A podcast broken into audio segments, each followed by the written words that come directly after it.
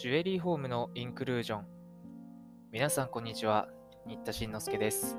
毎週水曜日はジュエリーと文学のコーナーをお送りしています。今シーズン取り組んでいますのは、尾崎紅葉著、金色夜叉。今回その第7回目です。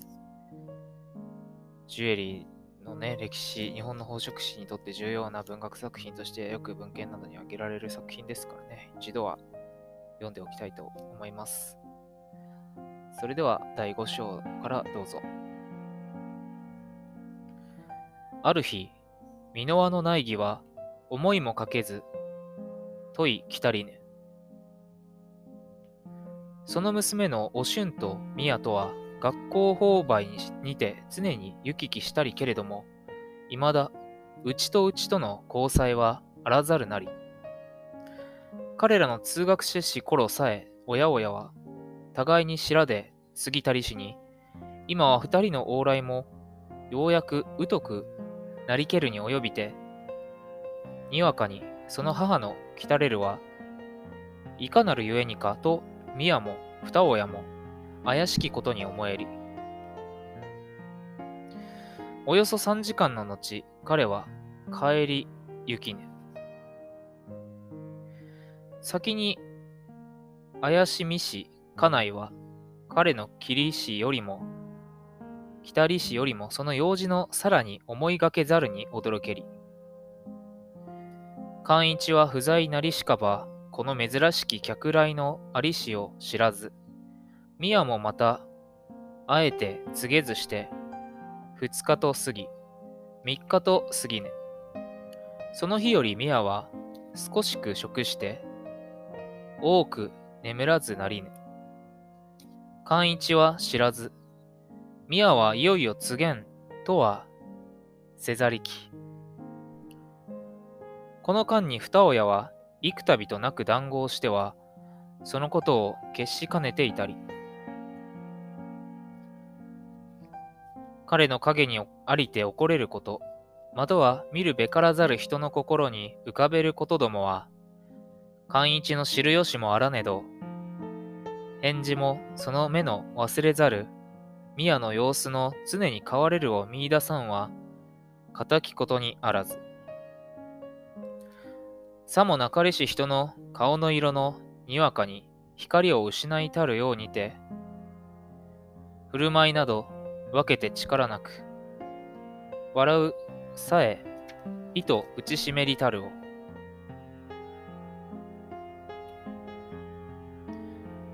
宮が今と言うまでにはあらねど、彼のタンス手道具など起きたる小座敷あり、ここにはこたつの炉を切りて、用なき人の来ては、片身に冬ごもりするところにも用いらる。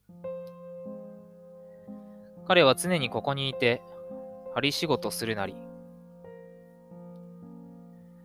産めばことをも引くなり。彼が手すさみと見ゆる猪子柳の早根を緩み、芯の打ち傾きたるが、暗光霧の水に埃を浮かべて、小机の片絵にあり、庭に迎える肘掛け窓の明るきに敷紙を広げて、宮は膝の上に、もみの引き解きを乗せたれど、針はもたで、物憂げに、火鉢にもたれり、もたれたり。彼は少しく食して多く眠らざる、眠らずなりてよりは、好みてこの一間に入りて、深く物思うなりけり。二親は司祭を知れるにや、この様子をば怪しまんともせで、ただ彼のなすままに任せたり。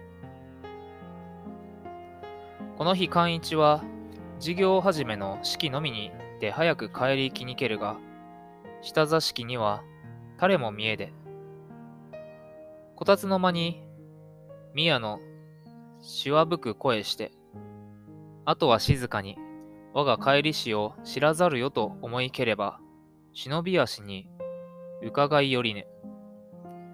襖のわずかに飽きたる暇より差し除けば、宮は火鉢に降りてガラス障子を眺めては、節目になり、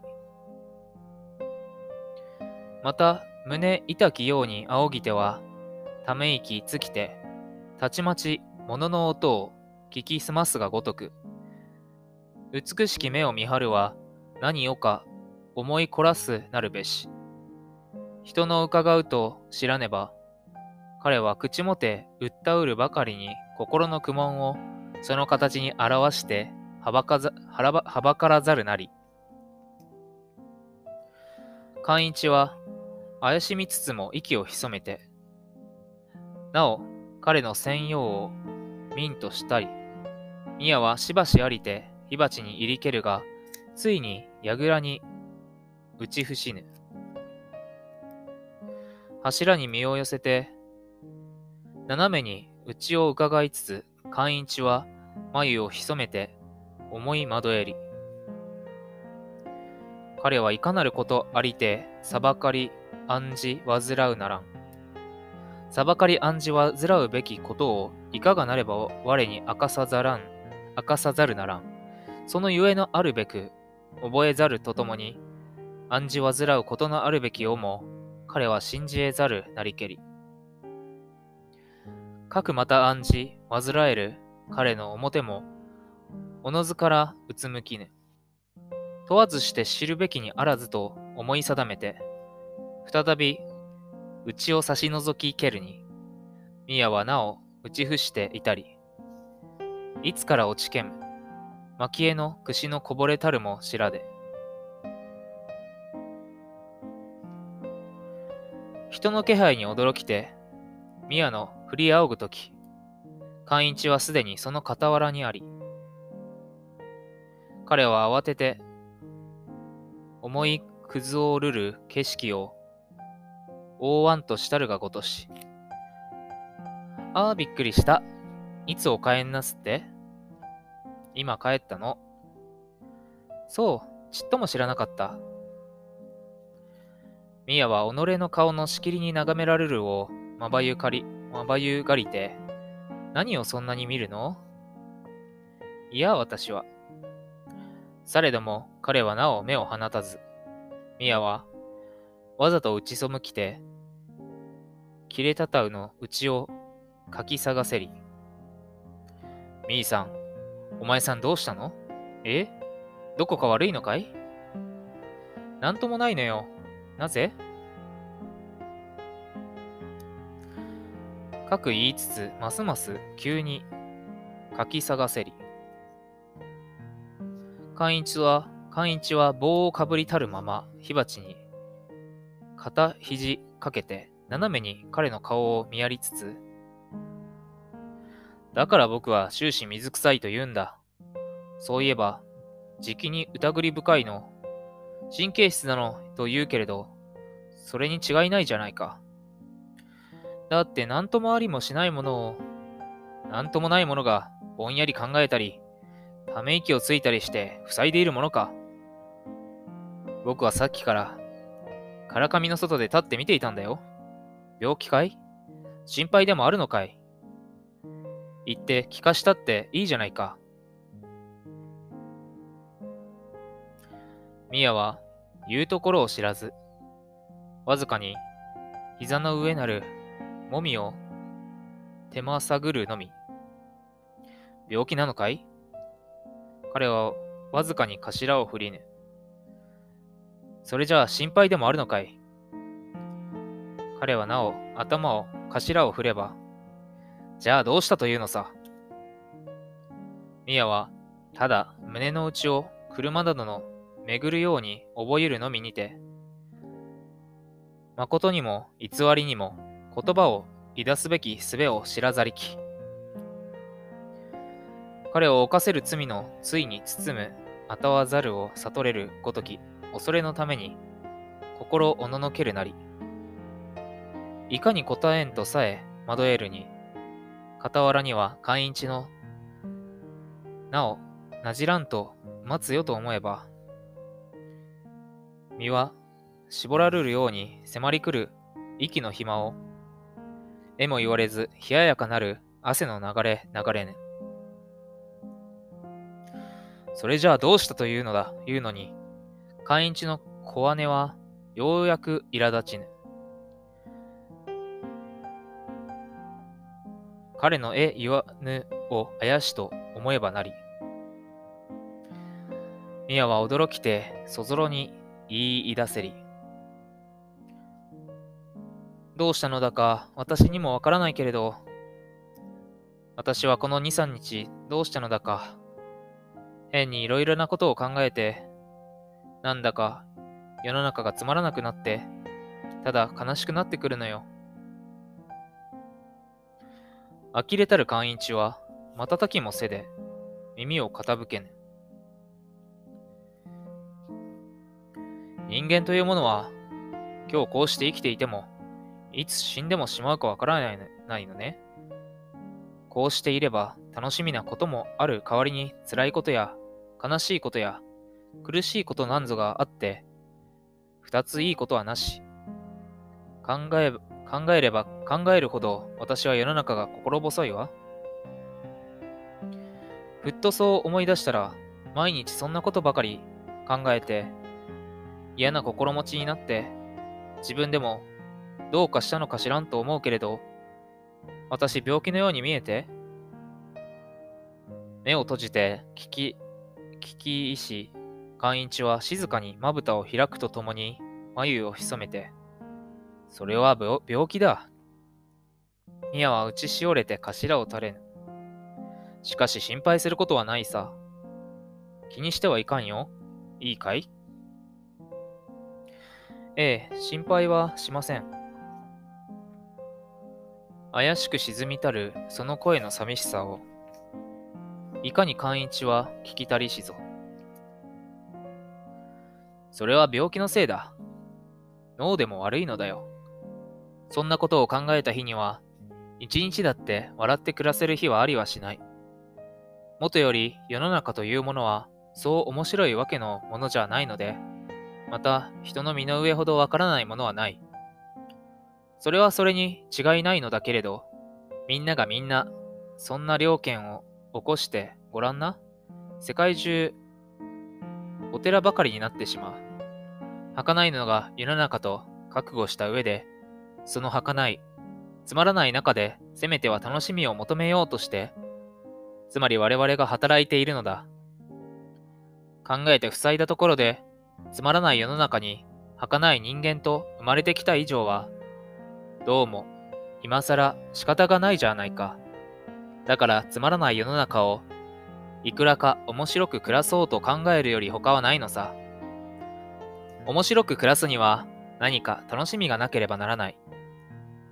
一つこうという楽しみがあったら、決して世の中はつまらんものではないよ。みーさんはそれでは楽しみというものがないのだね。